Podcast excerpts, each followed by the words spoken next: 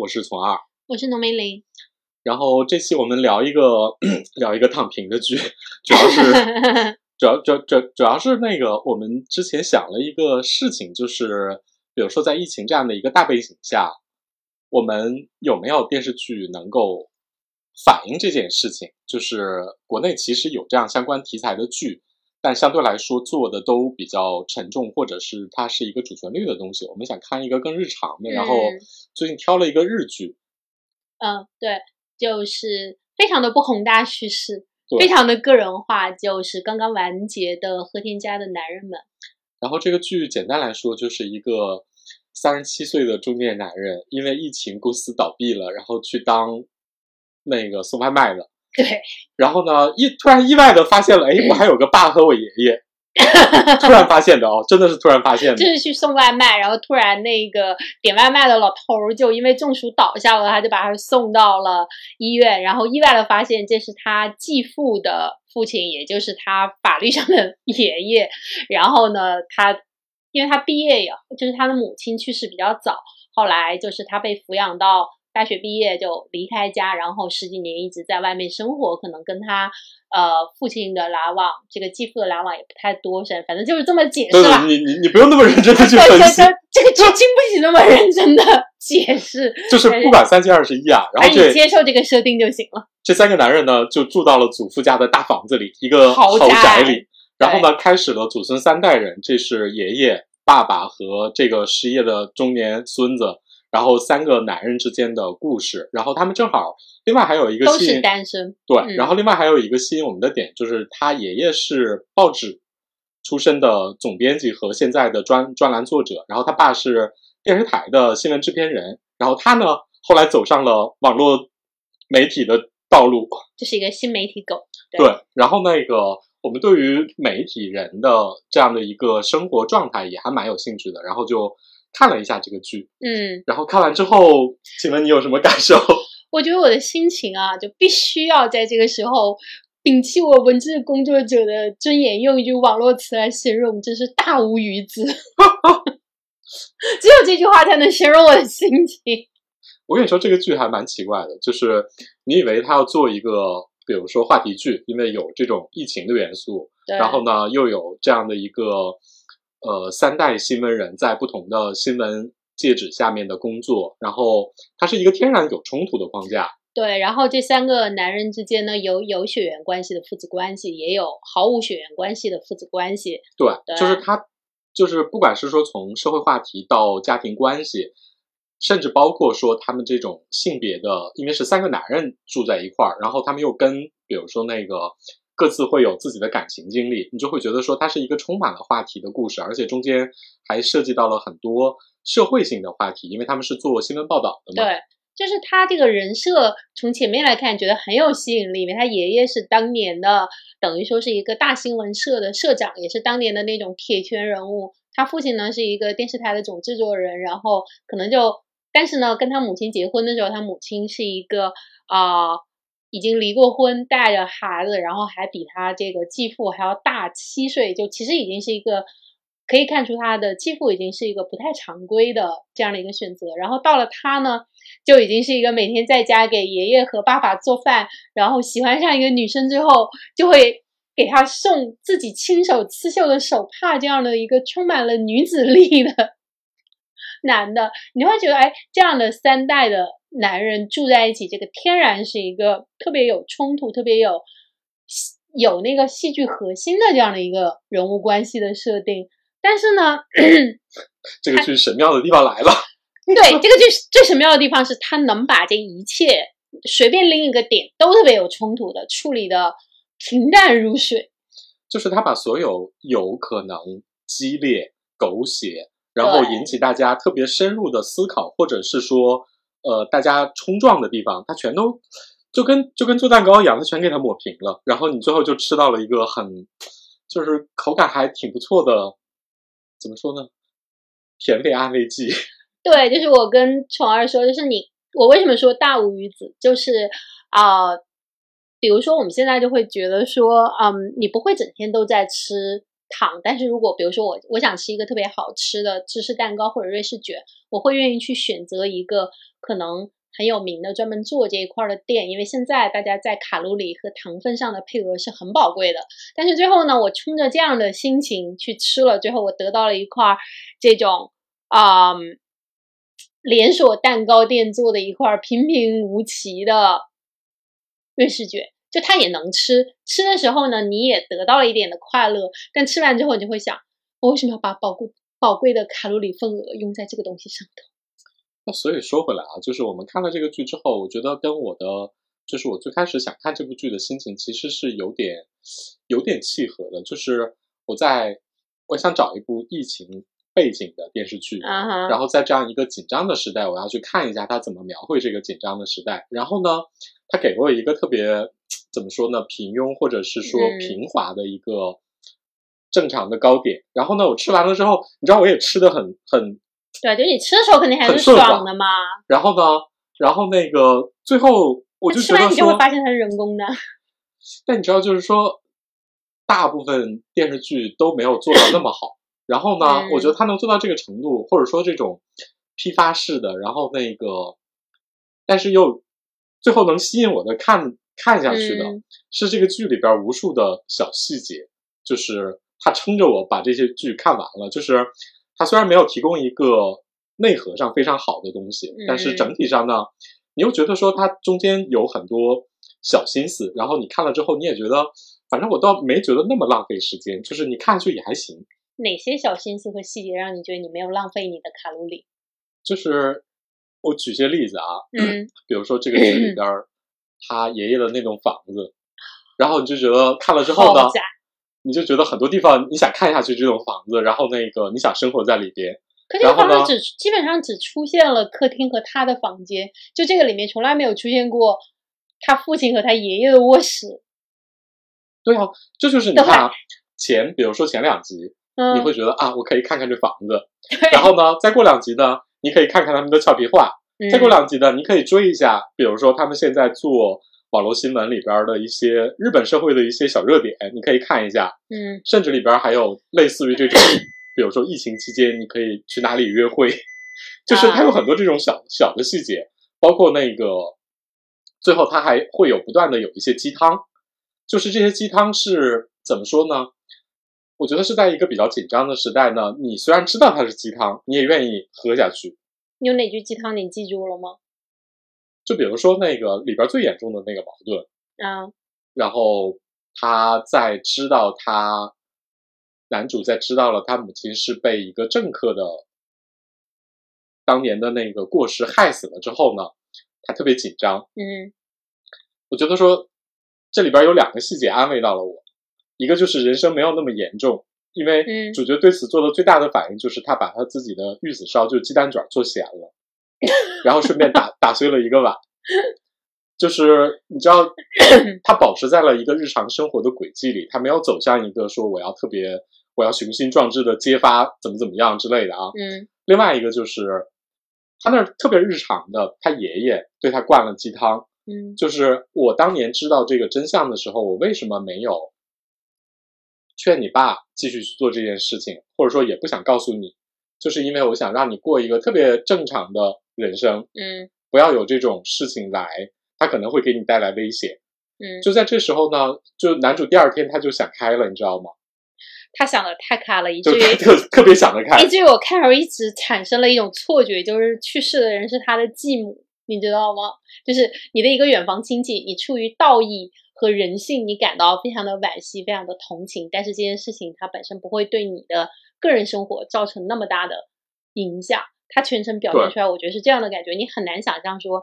去世的那个人是他的亲母亲，因为这个里面最执着于追求真相，要给这个呃去世的这个女性复仇的人是他的继父，只有只有他在这个里面从头到尾很在乎这件事情。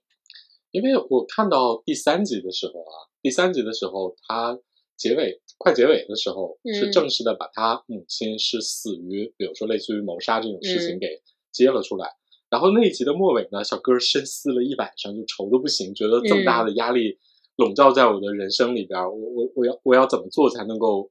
找出这个真相，或者说让我的人生得到和解。然后呢，下一幕就是三个人吃晚餐，然后大家还是在一样的开玩笑讨论今天的菜怎么样啊，然后欢声笑语的，然后小哥第二天继续工作。其实我那会儿我已经知道说，他采取的方式就是他抛给你一个特别大的焦虑，嗯但是呢，他的处理方式就是以一种特别平和的心态来对待它，就是这就是这个路数，你知道吗？对他这个戏，呃，有两个点是是让我觉得，哎，好像还蛮有趣的。一个是里面的一句俏皮话，就是中间三个男人在那吃饭时候提到自己的前女友的时候，他爸就说：“啊、这种分了手的前女友或者前男友就像远房亲戚一样。”然后那个他爷爷说：“所以你有很多远房亲戚吗？”他爸说：“对啊。”这个是一个很很很很成年人的一种，或者说是一个他刻意消解了这种冲突，因为他们说这句话的前提是这个儿子被前女友邀请去参加婚礼，所以他的爷爷和爸爸就稍微讨论这件事情。然后本来这是一个可以可是一个可以发展的特别狗血的梗，就是你前女友结婚了，然后还给你寄个请帖邀请你去，但大家的。处理方式就是把它非常的平淡化说，哦，就像远房亲戚，你没有那么喜欢他，但是有的时候你还是会跟他来往。对啊，就是在这幕对场景里边儿，我还去记得另外一个台词，就是那个 这个三十七岁的男主呢，混到现在连一套正式的礼服都没有。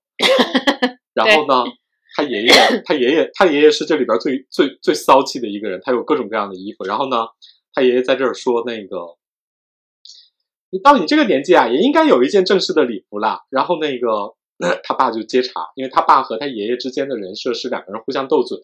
然后说参加什么具体的场合吗？然后那个参去去参加前女友的婚礼吗？然后他爷爷又跟了一句说：“嗯，可以参加我的葬礼啊。”就是大家是用一种特别豁达的，然后什么事情都可以开玩笑，或者是说特别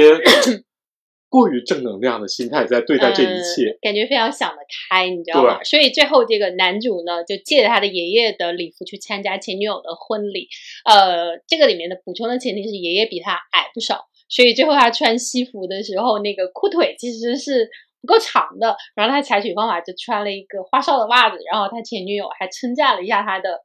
时尚品味就是我们经常啊、呃，我记得以前有一个地方很逗，就是一个关于你的衣柜断舍离。大家说你怎么判断？就是你是否接受这件衣服？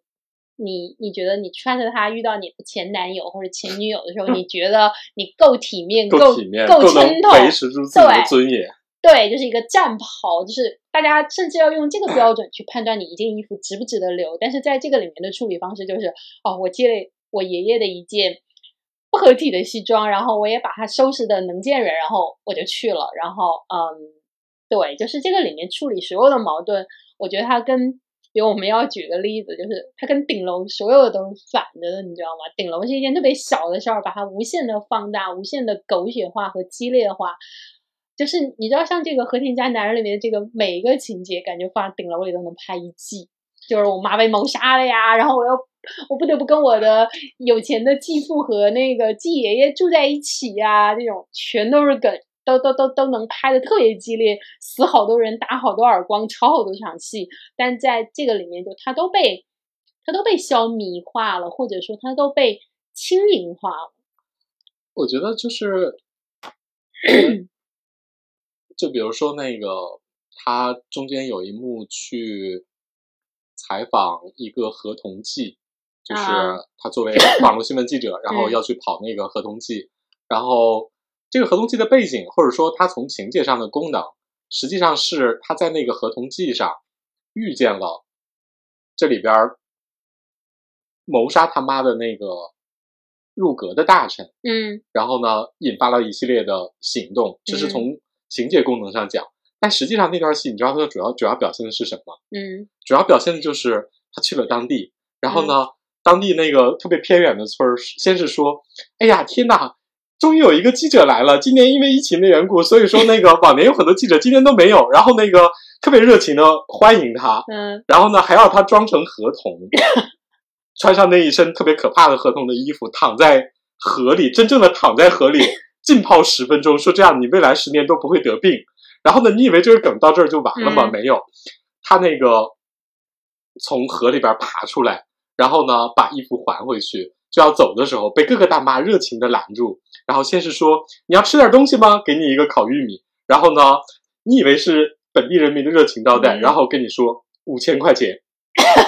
然后再继续往前走的时候，又另外一个人说嗯合同的衣服的清洗费五千块钱，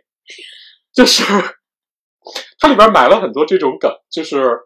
它其实主要。我觉得它还是要做一个，它虽然说是一个特别沉重的剧，但其实它把很多日常生活里边的喜剧化的东西，包括他父子三人的斗嘴，嗯然后那个跟，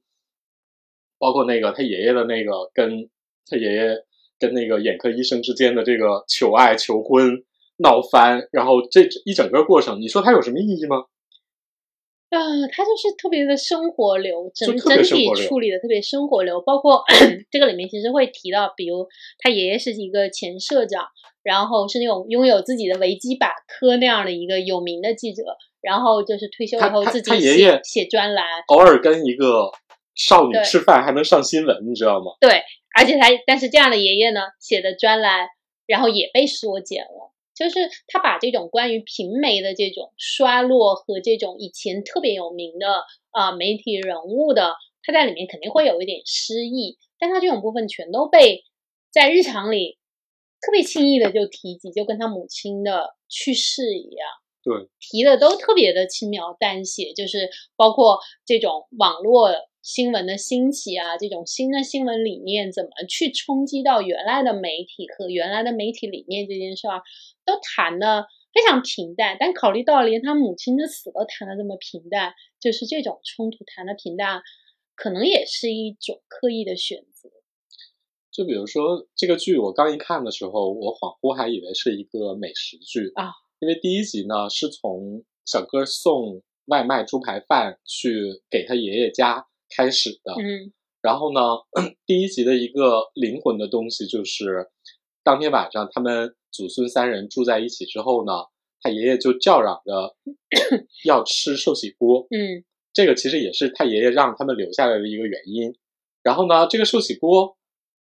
他爷爷贡献了一个配方，嗯。就是在寿喜锅里边，传统的寿喜锅就是加各种酱油之类的，然后做的。然后那个他爷爷贡献了一个要加五十毫升的牛奶进去。嗯然后呢，和和美美的吃完之后呢，小哥的新媒体工作者之路，就是以他写的第一篇稿子就是寿喜锅里可以加五十毫升的牛奶哦。对他就是这样顺利的当了一个新媒体的记者，而且他在这个里面所有的报道都是那种你说有意义吗？也没有什么意义。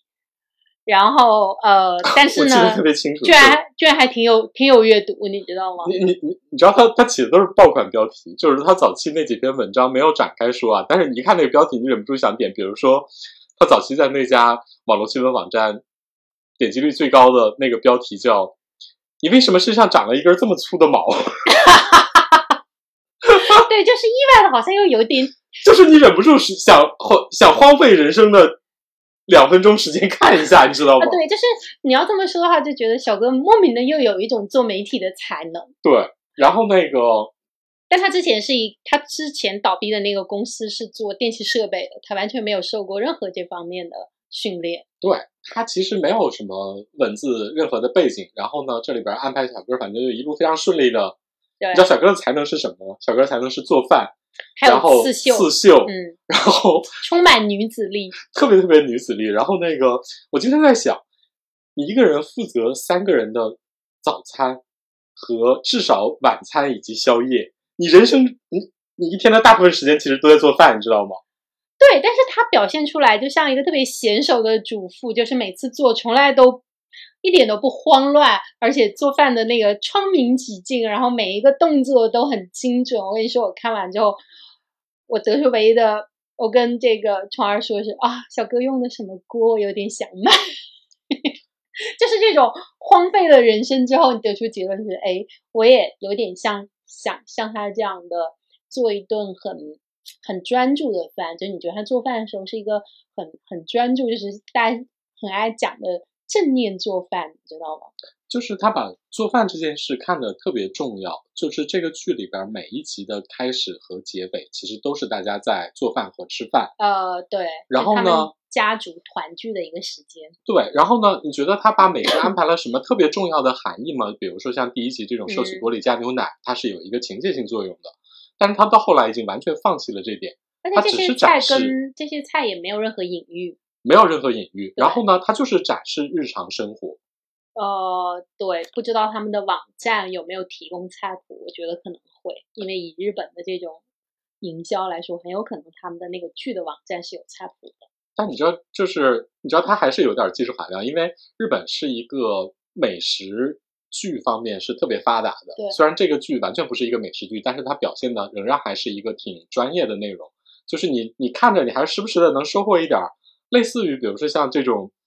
摄取锅里加牛奶，还有那一集就是那个 你都学了些什么？就是那个保险保险女来他们嗯家 拜访的时候，就是一个企图追求他，然后后来又想吃回头草，最后被告诉那个覆水难收的那么一个，其实是个打脸情节，你知道吗？那个保险女其实是一个覆水难收的打脸情节，但是也被处理的非常非常被。处理的非常平淡。对，而且那个打脸女其实你说她有什么情节上的作用吗？没有啊，跟主线完全没关系，完全没关系，就简是简单说就是。就是他去前女友婚礼，然后遇到了这么一个卖保险的姑娘，然后这姑娘是一个特别积极进取的，跟他第一次见面，发现他们家住的是豪宅之后，就说啊，我能来你们家拜访吗？就这姑娘虽然没有情节上的任何作用，但是姑娘本身特别有趣。首先，姑娘就是一一看到你们家是豪宅，立刻你知道，浑身散发着一种我要认识你。对，我要认识你们全家，然后就开始而且他第一次拜访的时候带了一个巴斯克蛋糕，然后我就学到了说，巴斯克蛋糕上面可以撒粗盐，然后配白葡萄酒，是一个很好的。下酒菜。对，然后呢，我就学到了，你知道，这就是我很多撑下去的一个作用哎，用。上次我们去朋友家的时候，你忘了我们也试了芝士蛋糕配盐呀？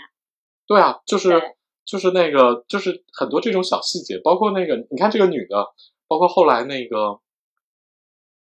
两个人去约会，啊，因为这个女生是一个 喜欢著名的建筑，包括很多建筑作品的，嗯，然后呢，小哥就因此还写了一些疫情期间最适合的约会方式，就是去名建筑里边约会，因为人很少，对，然后呢，大家又有有有的玩儿，然后呢，你就知道他有很多这种小细节。